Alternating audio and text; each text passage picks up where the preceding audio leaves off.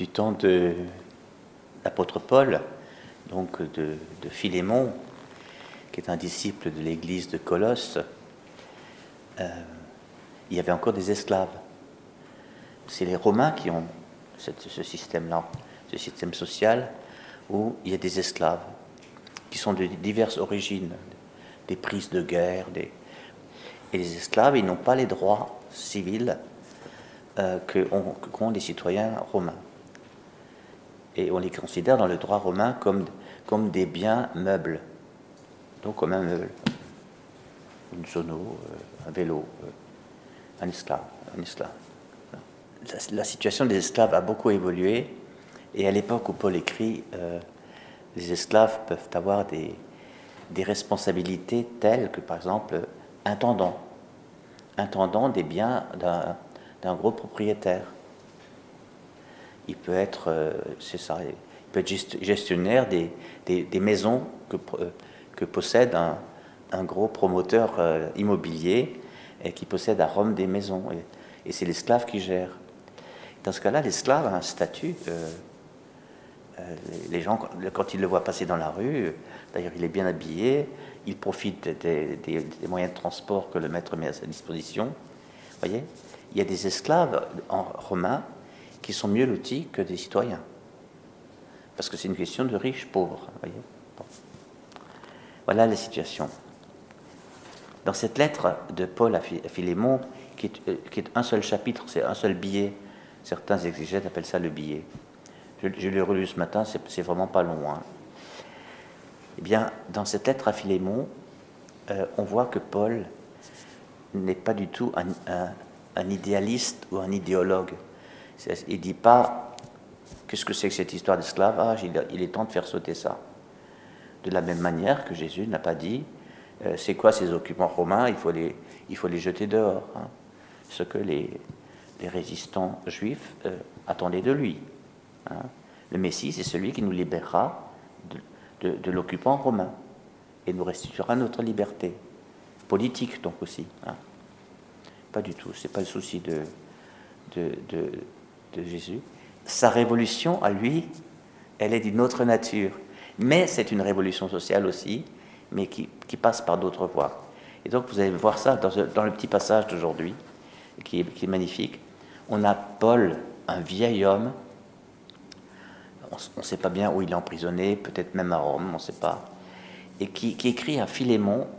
Quand Paul écrit, euh, généralement il a un secrétaire, donc il n'est pas juste dans un petit cachot ça, il, est, il, est, parfois assigné à résidence, ou bien il est dans un logement avec, des gardes devant la porte, mais il peut recevoir des visites, il a son secrétaire à qui il dicte le courrier, etc. Voilà. Un vieil homme, prisonnier, il n'est pas libre de ses mouvements, il est obligé de rester là. Euh, voilà, à cause de Jésus. Voilà. Donc prisonnier à cause de Jésus. J'ai quelque chose à te demander pour Onésime. Voilà.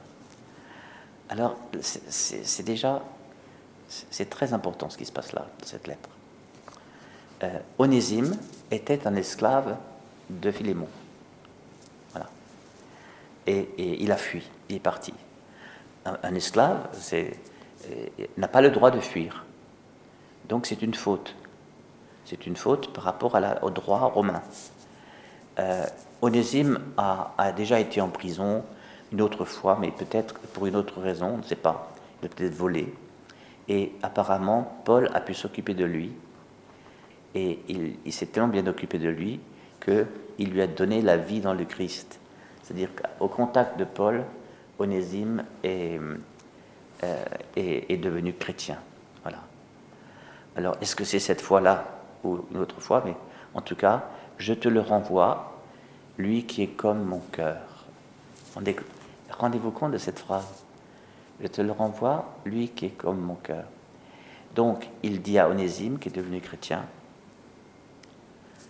donc, euh, Philémon était un homme qui avait des esclaves qui est devenu chrétien, donc il a des esclaves, euh, et, il doit être furieux contre, euh, contre Onésime qui est parti. Et voici que Paul, qui est son qui est son maître spirituel, qui est, qui est, le chef des églises, c'est lui qui les a fondées, etc. Euh, donc il a, encore une autorité, il dit, je te le renvoie. Je l'aurais volontiers gardé près de moi, parce qu'il me rend bien des services en ton nom. Il écrit des choses bonnes sur Onésime pour dire c'est un, un, bon esclave. Hein. Et il le fait en ton nom. À moi qui suis en prison à cause de l'évangile, il répète prison à cause de l'évangile. Mais je n'ai rien voulu faire sans ton accord. Alors ça c'est merveilleux, c'est-à-dire que Paul, qui demande à, à Philémon de reprendre l'esclave qui a fui, fait la même chose pour lui-même, c'est-à-dire il n'use pas de son autorité, sa position par rapport à Philémon, il pourrait l'obliger, hein. il pourrait lui dire, je te rends Onésime, euh, maintenant c'est un frère, donc tu le prends. Or, il lui dit, je n'ai rien voulu faire sans ton accord pour que tu accomplisses ce qui est bien, non par contrainte, mais volontiers. C'est-à-dire qu'il n'oblige pas, alors il aurait le droit de le faire, il n'oblige pas Philémon à reprendre Onésime en lui disant maintenant c'est un frère, donc tu le prends. Il lui dit voilà, c'est un frère, il est, il, est, né de nouveau, dirions-nous avec les Américains, euh, les rebirth, les, nés de nouveau, c'est les, les, gens qui ont reçu le don du Saint-Esprit et qui sont nés non pas de chair mais d'esprit. eh bien, il est, mon fils, il est mon fils, il est mon cœur. Il dit carrément, voilà. Mais il dit, je te supplie de le prendre, hein, euh, parce que je ne veux pas t'obliger. Voilà. Je veux que tu l'accomplisses de ton par librement. Voilà. Paul ne, veut pas se situer dans une autorité verticale, de haut en bas, de la même manière qu'il demande à Philémon de ne pas se situer dans une verticalité de, haut en bas euh, avec, avec Onésime.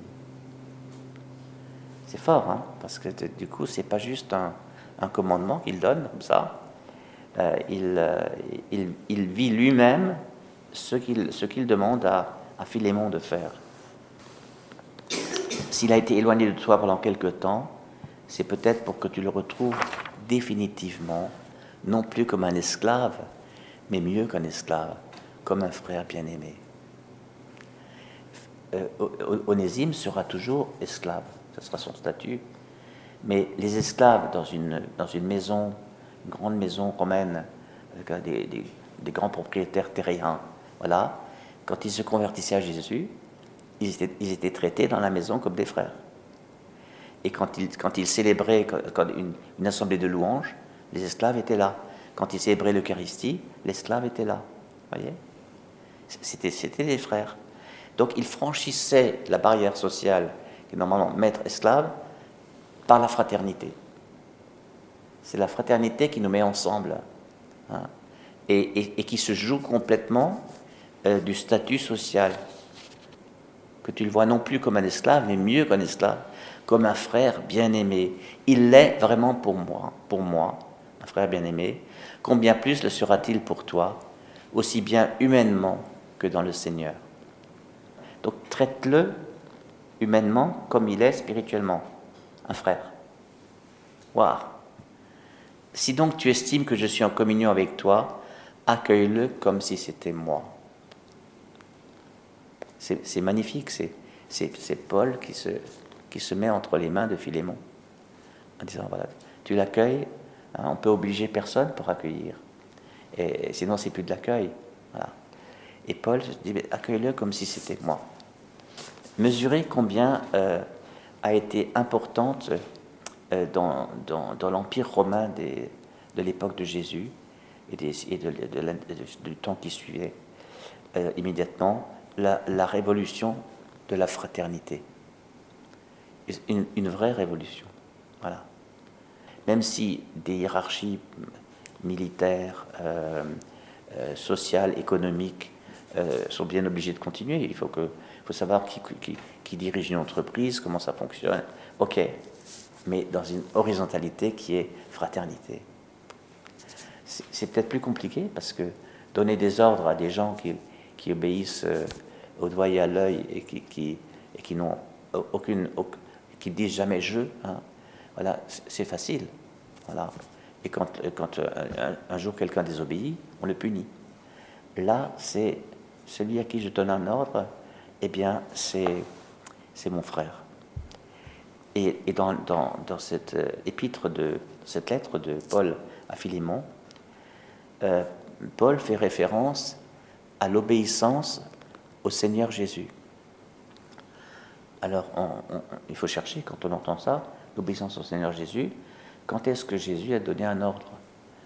Il a dit, je vous donne un commandement nouveau. Commandement, ça c'est un commandement.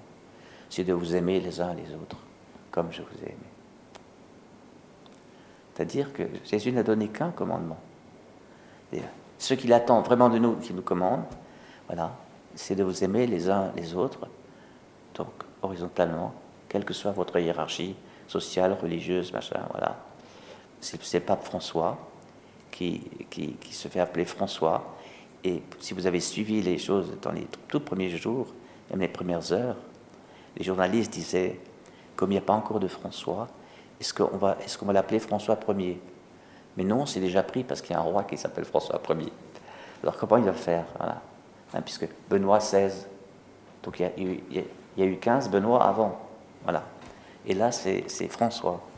Et, François a demandé qu'on l'appelle François. Juste François. La révolution, c'est de devenir frère et de garder des relations fraternelles, quel que soit notre positionnement. Et c'est là que, que l'évangile que je développe pas, j'ai préféré euh, creuser la, lettre à, euh, Philémon, euh, c'est là que l'évangile est, est, extraordinaire parce que l'évangile pointe que les relations fraternelles priment en, Jésus, hein, pas les libertés, égalité, fraternité. Ça, c'est déjà une très bonne intuition, mais c'est fondé sur, sur, sur sur quoi? Sur, une idée, sur une idéologie.